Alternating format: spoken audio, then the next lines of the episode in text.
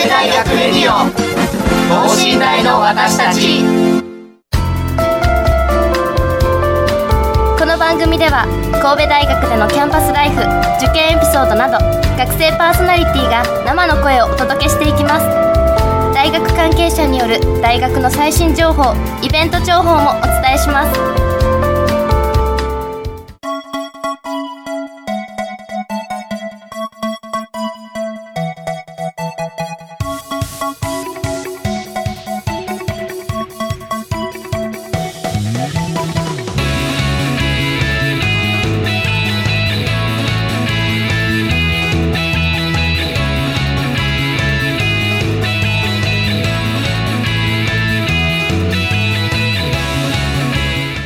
皆さんこんばんは。国際人間科学部4年の宮川亮太郎です。6月30日の午後9時を回りました。神戸大学ラジオのお時間がやってきました。暑い日が続いていますが皆さんはいかがお過ごしでしょうか。えー、明日ですね神戸では7月1日になりますが J リーグヴィッセル神戸イニエスタ選手のラストマッチが開かれます、まあ、サッカー好きとしては非常に切ない気持ちではありますが満員の観客でレジェンドを送り出せたらなんていうことも考えたりしています。さて、まあ、このようにヴィッセル神戸が出会いと別れを繰り返してパワーアップをするようにこの番組にも新しい仲間が加わってくれました。皆さんこんばんは。はじめまして。文学部1年生の池田美優と申します。はい池田さん初収録ということでどうぞよろしくお願いいたします、はい、よろしくお願いします。さてということで今回は神戸大学の夏の風物詩七夕祭をテーマにお送りをしてまいります。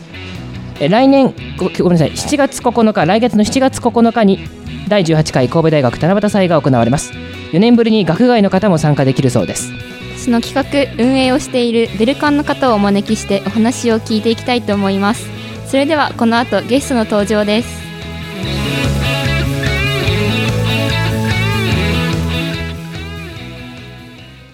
神戸大学レディオ等身大の私たち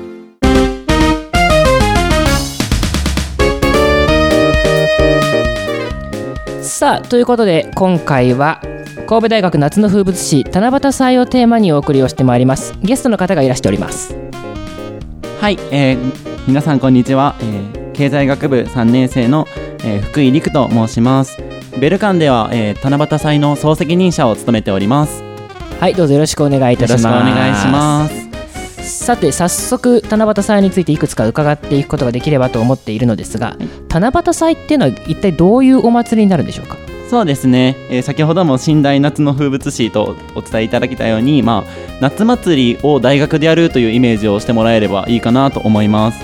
まあ、7月9日、来週末ですね、に、えーと、六甲台第一キャンパスで、えーと行いますので、ぜひ来てほしいなというところです。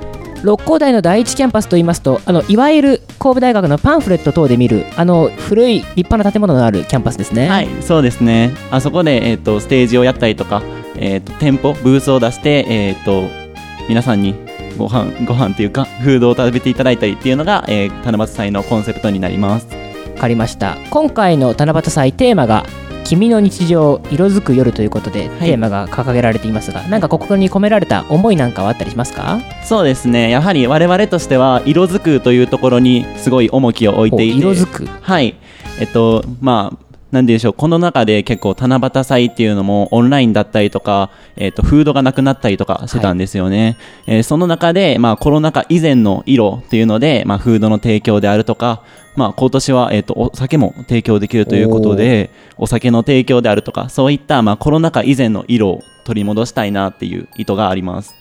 わかりました。そうですね。こう僕はあの4年生2020年入学ということで、うん、こう入学とともにコロナ禍が始まってしまったということもあるのでこういう日常をまた経験できる最後に経験できるという意味でもすごく嬉しいなと個人的には思っています。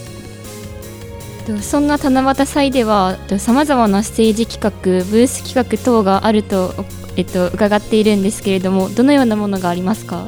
はいステージ企画なんですけれどもこれは、えー、去年の、えー、ステージよりもさらにパワーアップしたものになってます、はい。えっと、去年はですね、えー、7団体とかだったんですけれども今年は倍の数14団体に、えー、っと参加していただけるという形になってます。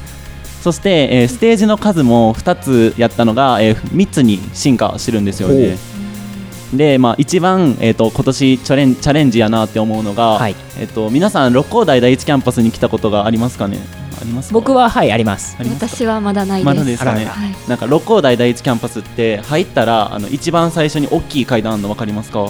はいあのバス停を阪急六甲等から出ているバス停をこう降りたすぐのところの階段ですね。そうですそうです、ん。あそこの踊り場でステージをしようっていうのがー今年また新しくやることになります。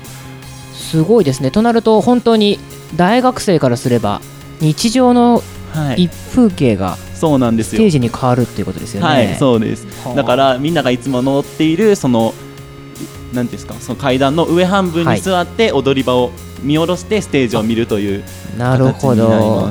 となるとあれですね。あそこからは綺麗な夜景が見えますから、はい。夜景をバックにっていうことになりますはねい、そういうことですね。いや憎いですね他に何かステージ企画3つにパワーアップするということですが残りの2つのステージについてはいかがですか？はい、えっ、と、一つが、えー六甲台第一キャンパスの、まあ、先ほど言っていた校舎の前で、えっ、と、大きなステージを作ります。そこは、えっ、と、浴衣の、浴衣を着た男女に出てもらって、寝台浴衣フェスティバルみたいな企画であるとか、あとは、えー書道研究会の方に、えー書道のパフォーマンスをしていただくというのもやったりします。またあれですよね時間も暗くなってきてこう夜景もバックにしながらということで非常に幻想的な感じがしますね、はい、そうですね。書道のフェスティバルはあのごめんなさいパフォーマンスははい、私も新入生歓迎会等で見たことがあるので非常に迫力があったので、はい、はい、一押しですね、はい、そうですね。もう一つのステージはいかがですか？もう一つのステージは、えっと、一番上の、えっと、第二学者なんで、まあ、階段上がってさらに階段上がったところになるんですけれども、えそこで、えっと、ダブルダッチのダッチデイズさんはい。であるとか、ガーナガーナさんであるとかそういった方々に出展していただく予定です、どちらかというとなので音楽とかダンスとか、そういうだそういうパフォーマンスは一番上のステージで見られるということですね。はいそういうことです。わかりました。ありがとうございます。先ほども少し池田さんから言及ありましたが、ブース企画の方はいかがですか？あブース企画の方はですねやはり、えっと、フードが復活ということで、はいえっと、フランクフルトであるとか、えーチャーハンであるとか焼きそばであるとか、まあはいそういったもう夏祭りならではの食品がいっぱい並ぶ、うんそういう感じになっていますね。いいですね。やっぱりお祭りといえば露店、そうですね。食べ物ですもんね。はい。なんか池田さん好きな食べ物とかあります？夏祭り。やっぱり夏祭りに行ったらかき氷だとか綿飴だとかねおその辺を食べてしまいますね。はい。今年もえっ、とかき氷であるとか綿菓子も販売予定なので、はいぜひ楽しんできてください。食べたいと思います。いいですね。あの、綿飴っていうのはなんであんなにこう夏祭りに行くと食べたくなっちゃうんですかね。もう本当に、あの、大体食べてね、こう、口の中すごい甘くなって、うわーとかなったりするんですけど、でもなんか食べたくなっちゃう不思議な力がありますよね、うん夏祭りにはね。わかりました。ありがとうございます。フードもなかなか興味深いなというふうに思っているのですが、またステンドグラスの企画もあるということですね。はい、そうですね。えっ、とステージの最後ら辺にはなるんですけれども、えっ、と校舎のか窓ガラスに、まあはいえっと、本当のステンドグラスを貼り付けるわけではないんですけど、まあ、カラーセロファンを使ってステンドグラス風に、えっと、ライトアップするっていうのが、えーそういう企画になっています。うんうんうん大体イメージはあのーポスターとぜひご覧になっていただきたいんですが、うんポスターにも一部そういう風な仕掛けがありますね。そうですねこのポスターの感じで、まあ、今年もやるという形になります。昨年もこのステンドグラス企画はあったということはい、そうですね。どうでした？実際にやられてみてやっぱりやった時に皆さんが周知もう見てもらったらみんな「おー」と歓声を上げてくださって まあそれぐらいやっぱ魅力のある企画やなと思ってます。どうですか？綺麗やっぱ綺麗なもんですよね、はい、やっぱり感動しますね。うんなんか僕なんかはもう作る時から一緒にやってきているので、その感動もひとしおでした。うんうんこのステンドグラスというのは、まあ、本当にひ素人考えになってしまうんですがただ単純に貼り付ければよいってものでももちろんないんですよね？そうですねやっぱりそのデザインであれば、まあ、全体のデザインで、まあ、今年はどういうコンセプトでみたいなところから考えていたりとか、えっと、こここのポスターにもちらっと映ってるんですけれども、一番、えっと、目立つその何ですかねその時計の下のところは、いあの建物の一番中心の部分ってことですよね。はい、そうですねその時計の下のところは織姫と彦星を飾ってあいたりとかそういう、まあ、細かなこだわりにはなるんですけれどもそういったところもちょっとこだわってやってますいいですね池田さん七夕っぽい仕掛けがありますね。はい七夕っぽいですね。うんうんうんまたテーマ等も先ほど少しお話がありましたが今年何かステンドグラスに込められた言える範囲で結構ですが裏コンセプトみたいなものはあったりしますか？そうですね。やはり去年よりも圧倒的にカラーセロファンを使っているというところでカラフルをやっぱイメージして 作ってますね。いいですね。やっぱり色がそれだけ華やかになるとはい。いうことですね、うん。この辺りも非常にパワーアップをしている感が伝わってくるのですが何かこう今年のお七夕祭やはりこうコロナ禍がまあ一段落はまあして今年から一般の方も参加されるということで、はい。この辺りもやはりこう例えば準備をされている上で、うん。総責任者としてもなかなか大変な部分が非常に大きいと思うんですが。そうですね。やっぱり、えー、と子どもたちがやってくるということで、まあ、企画も子ども向けの企画を用意したりであるとか、まあ、ここはちょっとあれなんですけれども、なんていうんですか、その子供たちが来ることで、やっぱ子供たちって元気いっぱいじゃないですか。だから子供たちが耐えれるような耐久力を作ったりであるとか、そういったところも結構こだわこだわるというか気にしたりしてますね。なんでちょっと考えることは増えちゃったかもしれないですうね。んなそこも難しさでそうでだと思うんですが、はい。子供向けの企画っていうのは具体的に何かどういうものがあるとかありますか？そうですね、やはりそれもなんか夏祭りをイメージしてもらえればいいと思うんですけれども、そこではやっぱボーリングであるとか、えっと、あとはですね、あの何ですか？ユニバーサル・スタジオ・ジャパンにあのバケツを投げ、ぼなバケツにボール投げ入れるみたいなゲームあるの知ってあります知ってますかね？ご存知ですか？池田さん。いやわからなあら。いですまあそういったものがあったりとかっていうので、まあなんか本当になんか夏子供の頃夏祭りに行ったらあの縁日でやったなみたいな企画が、えっと、この七夕祭でもやるよっていうのがありますね。うんやはりそのあたりはよりこう広い年代にっていうことですよね、そうですね。うんうんうんうん。考えることが増えたというふうにおっしゃいましたが、例えば他にはどういうところが大変だったなとかありますか？そうですね。やっぱり、えっと地域の人がいらっしゃるというところで、えっとやっぱ大人の人がやっぱ増えるじゃないですか、はい。やっぱそういう人たちに喜んでもらえるにはっていうところを考えましたね、うんうんうん。何かこう言える範囲で何かこういうところで工夫して喜んでもらえるようにっていうのあったりしますか？そうですね。やっぱりそれはアルコールの提供がはい。一番大きいかなと思ってます、まあそうですね、そうですね。池田さんはまだ未成年そうですなのかなね。まだ飲めないあです。そうですね。なんであのここで池田さんに振っちゃうとね思うんですが。やっぱりお祭り出て、うん。夏の暑い中お酒飲むっていうのもいいですよね。はいそうですね、うんうん。やはり僕も、えー去年大人な成人したので、そのお酒の楽しさであるとか、はい。そういったのも知ったので、なんかここで大人たちが戻ってくるタイミングで、えー、とアルコールの提供できたらなと思って、うんなんとか交渉しました、ちょっと大学生からするとキャンパスでお酒飲んじゃうってちょちょっとしたなんて言うんでしょうね。背徳感じゃないですけどどうですかね？ね。やっぱりその非日常にはい。なるかなと思います、なんで今年はなんか僕が今勝手に想像してるだけなんですけれども、まあ、フランクフルトを片手に右手にはビールを持って、はい。その大学の階段に座ってステージを見るみたいな、すごいいい光景になるんではないかなと思ってます。いいですね。なかなかこう本当におっしゃるように非日常を楽しめるのがやっぱりお祭りの醍醐味ですもんね、そうですね。うん。ここまで七夕祭お話伺ってきましたが池田さんなんか七夕祭イメージ湧きましたか？そうですね。すっごく楽しそうで。すごい行ってみたいなって思いました、何かここが気になるとか楽しみとかあったりしますか？いろいろステンドグラス企画とかステージ企画とかいろいろ出ましたけど、と私はまだ普段の六甲台第一キャンパスあの様子がわからないのでそうですね。確かにうん。うん確かに、そこからどんな風にこう、うん。やっぱり夜キャンパスに行くことあんまりないと思うんですけど、確かに確かに。ステンドグラスとかき綺麗なんだろうなって思って すごい楽しみです。そうですね。僕もあの大学に入学をしてから実は七夕祭未経験でして去年もこうあ一般公開あの学生も広く公開できるようになったんだということを知ってはいたんですが、今年はあのパワーアップされるということなので、はい。この番組の縁もあるのでぜひ伺えたらなということも思っています。はい。いいですね。やっぱりこう非日常というところを非常にあの作り出されるということの難しさもとあるともあると思うんですが何かこう昨年の七夕祭の思い出とかはあったりされますか？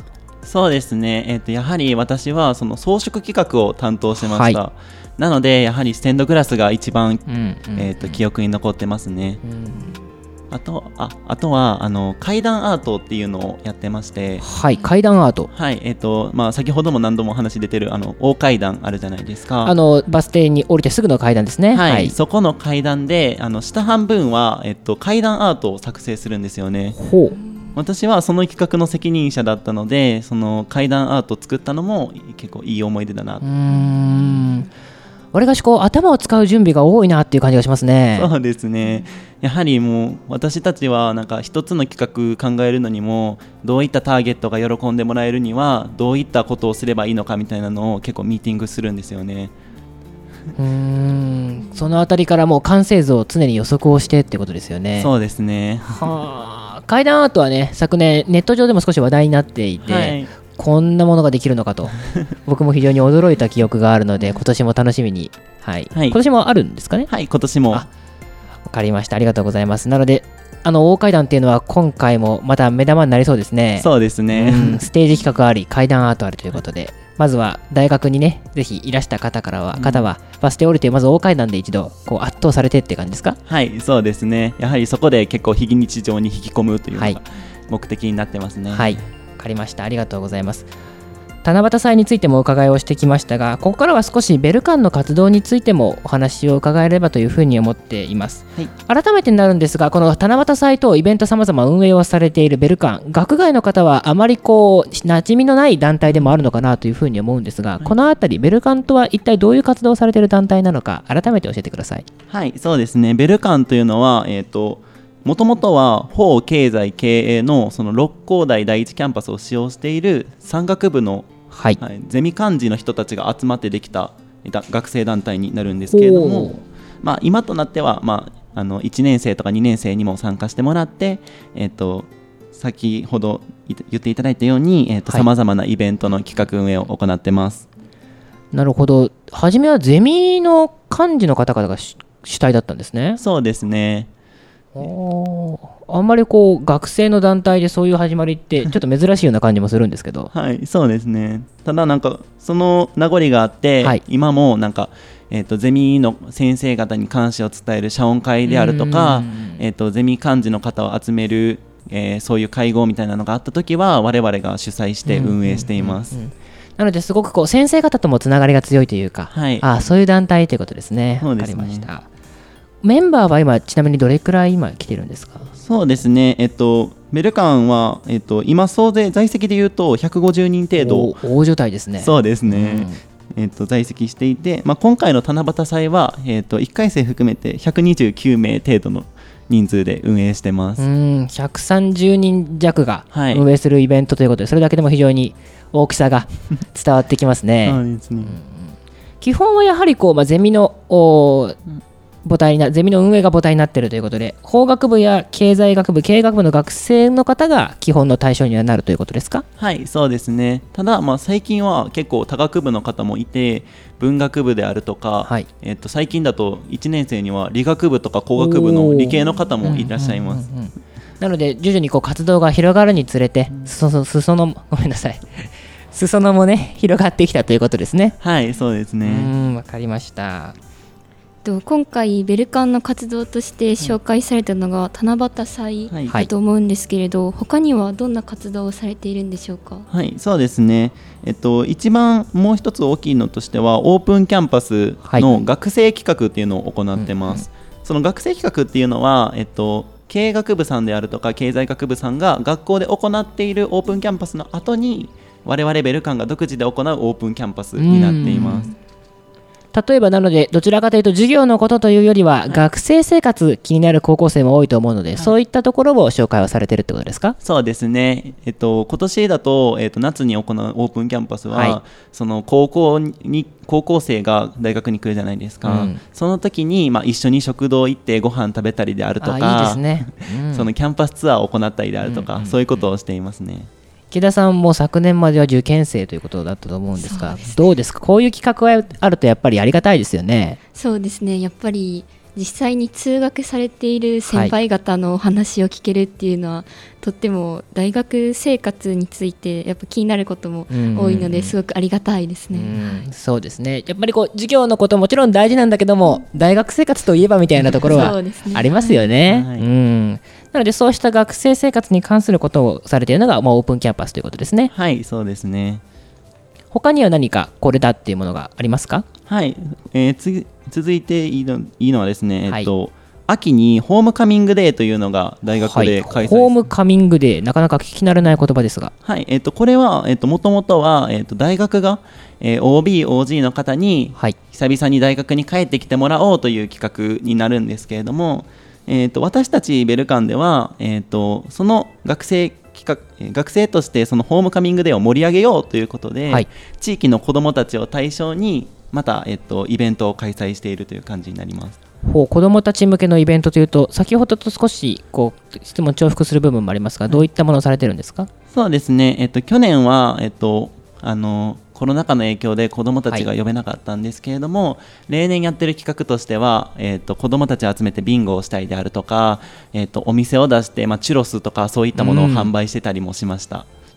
なのでこうホームカミングデーというとどちらかというとまあ大人の方が主体のイベントにはなるんだけども、でもそれを地域全体で盛り上げようとそんなことをされてるってことですね。はい、そういうことになりますね。うんありがとうございますまた他にも手元の資料を見ますと両層パーティーというものもこう記載をされていますがこれはどんなものになりますか、はい、この両層パーティーはですね、はい。えっと、我々が、えっと、密に連携を取っている両層会という、はい。あの法経済経営のその OB 会みたいなのがあるんですけれども、その両層会さんと,、えっと手を組んで、えっと、1回生の新入したての1回生に向けてイベントを行っています。うんえっと、今年もこの両層パーティー久々に制限なしで行われたんですけれども、新入生のもうほぼ全員ぐらいの勢いの、えー勢いで、まあなんかはい。その法経済系の新入生全員が集まって、えっとなこれから仲んこれから大学生活一緒にうん。やっていくに向けて仲良くなろうよみたいなそういうパーティーを開きましたうね。ん。こういうのがあると池田さんも1年生ですからやはりこう大学の友達というと授業で一緒にならないとねなかなかできなかったりしますからね。ありがたいですよね。はい、ありがたいです。とっても、うん。僕もあのなんかこういうことばっかり言うとまたコロナの話になっちゃって恐縮なんですけどあの1年生の頃はね、本当にずっと家にこもりっぱなしでうん。友達と授業で会えると言っても、まあ、オンラインとかがほとんどだったのでそういうイベントが一つあるだけで、はい。あの特に下宿をされてるかなことな子なんかはね非常にありがたいんじゃないかなと。非常にこう心強い友達がねできる会なんじゃないかと思います。そうですね。なんか私も結構その、はい。コロナ禍、まあ、3年生なので,、まあ、入学したてはオンライン授業も多かったので、この1回生見て正直羨ましいなっていう気持ちもあったりしますそうですね、わかりますね、なんかこう、ああ、俺たちにないものを持ってるなっていう感じがね。はい。なので、ぜひその分も楽しんでいただければと思います。はいまた、季節が秋に移ろいますと、秋新刊等もあるということですね。はい、えっと、これは、えっと、六交際六交際実行委員会が開催しているあの春の新刊祭とはまたちょっとし、はい趣旨が違ったものになります。これは、えっと春に、まあ、サークルを探して参加してみたんだけどちょっと合わなかったなみたいな人うがん。秋にもう一回、えっと新刊に行って新しいところを探してみようっていうコンセプトの企画になります。うんうんなので、ここう改めて、まあ、再チャレンジじゃないですけど、はいそういうことですよね。そうですね。池田さんもやはりこうサークル探される中で、いろいろとこう、まあ、いろんなサークルがあるじゃないですか、はい悩まれた部分も非常に大きかったんじゃないですか？そうですね私は今いくつかサークルを掛け持ちしているんですけれども、その活動の曜日がかぶっていないかだとうんかやっぱりこの練習を見に行ったりして、はい先輩方とか同級生の雰囲気を見たりとかいろいろ考えました。うーんそうですよねやっぱり入ってみなきゃわからない部分って大きいですよね。そうですはいはい、なのでこのように、まあ、改めてまた大学生活楽しもうという風はない気持ちになれるイベントがあるっていうのは非常にいいなと思います。また新入生向けだけではなくて3年生4年生向けにも就活支援の活動も一部されているんですか？はい、そうですね。えっと、これも結構、両層会さんとコラボしている、先ほど出てきた OB 会ですね、えっと、コラボさせていただいてるんですけれども、えっと、3、4年生向けに業界セミナーというのが一番大きい、えー就職支援になるかなと思います。えっと、業界セミナーでは、えっと、なんでしょう、何社か忘れたんですけれども、はい。結構、15、10 15、20ぐらいのはい。会社さんをお招きして、まあ、学生に向けて、えー講義してもらうというか、まあ、紹介してもらうっていうのが、うんうんうんうん。えー、とその業界セミナーになりうます。私もあの就職活動を一周をしたあ身としてはやはりこう直接企業の方からね、お話を伺えるっていうのはやっぱりネット上の情報は正しいもの正しくないものいろいろあるので、はい。そういうふうなイベントが大学の学生側から提供されるっていうのは非常にありがたいですね。うーん。なので非常に学生生活、本当すごいですね、木田さん。新入生から OB の方まで。ねはい、うん幅広く活動されているんだなって思いました、うんうんうん非常にこう学生生活に寄り添った団体ということですね。少しですね福井さんについてのご自身のお話も伺いたいなというふうに思うんですが、はい。これまでいろんなこう活動の魅力を語ってきてくださいましたが、はい。そもそもこうベルカンに入ろうと思われたきっかけみたいなところってどこからになりますか？きっかけはですねもともとこういうなんかイベントの裏方に回るっていうのが好きだったんですよね、まあ、高校時代の時とかもあの文化祭実行委員ってあったじゃないですか。はい。そういったものに結構自分からやりますって言って参加していたタイプだったんで今回のベルカンも見てあこういうサークルあるんだっていうので参加しましたね。うーん。実際にやってみてやっぱりバッチリでしたか？そうですねやっぱりバッチリでもう今のところこの七夕祭の総責任者になるぐらいにはモチベーション高うんくやっててますね。やっぱりこう大学生活好きなことに打ち込めるっていうのが一番ですね。そうですねうん。そこはあのすごく4年生になった身として思うところではあります。他にも何かこうこれまで非常に活動のお話を伺って充実されてるなというふうに思うんですがこうやっててやっぱりここが一番楽しいなって思える瞬間っていうのはどこになりますか、うんやっぱりイベント当日の感動っていうのははい。何事にも代え難いですよね。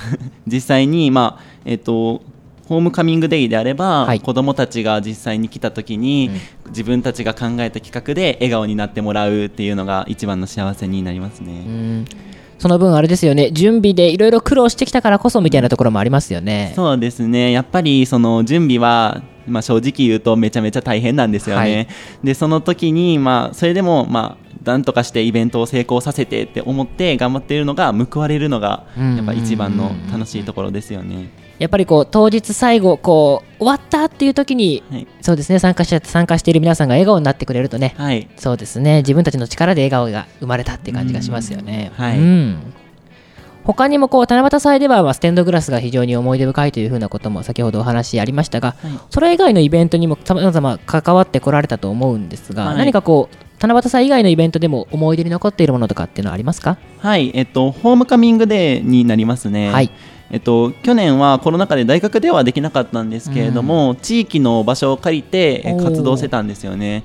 まあ、それが、えっと、なんでしょう子どもたちがとなんていうんですか子どもたちに向けたイベントってベルカンの中でもこれだけなので子どもたちに笑顔になってもらえたっていうのはすごい幸せでしたね。わかりました。ありがとうございます改めて最後福井さんからあ七夕祭の告知についてお願いします。はい。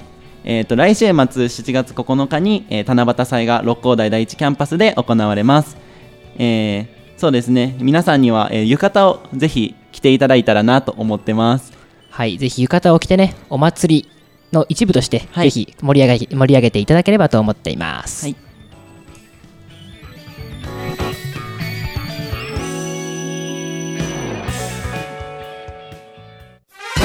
大学レディオ。等身大の私たち。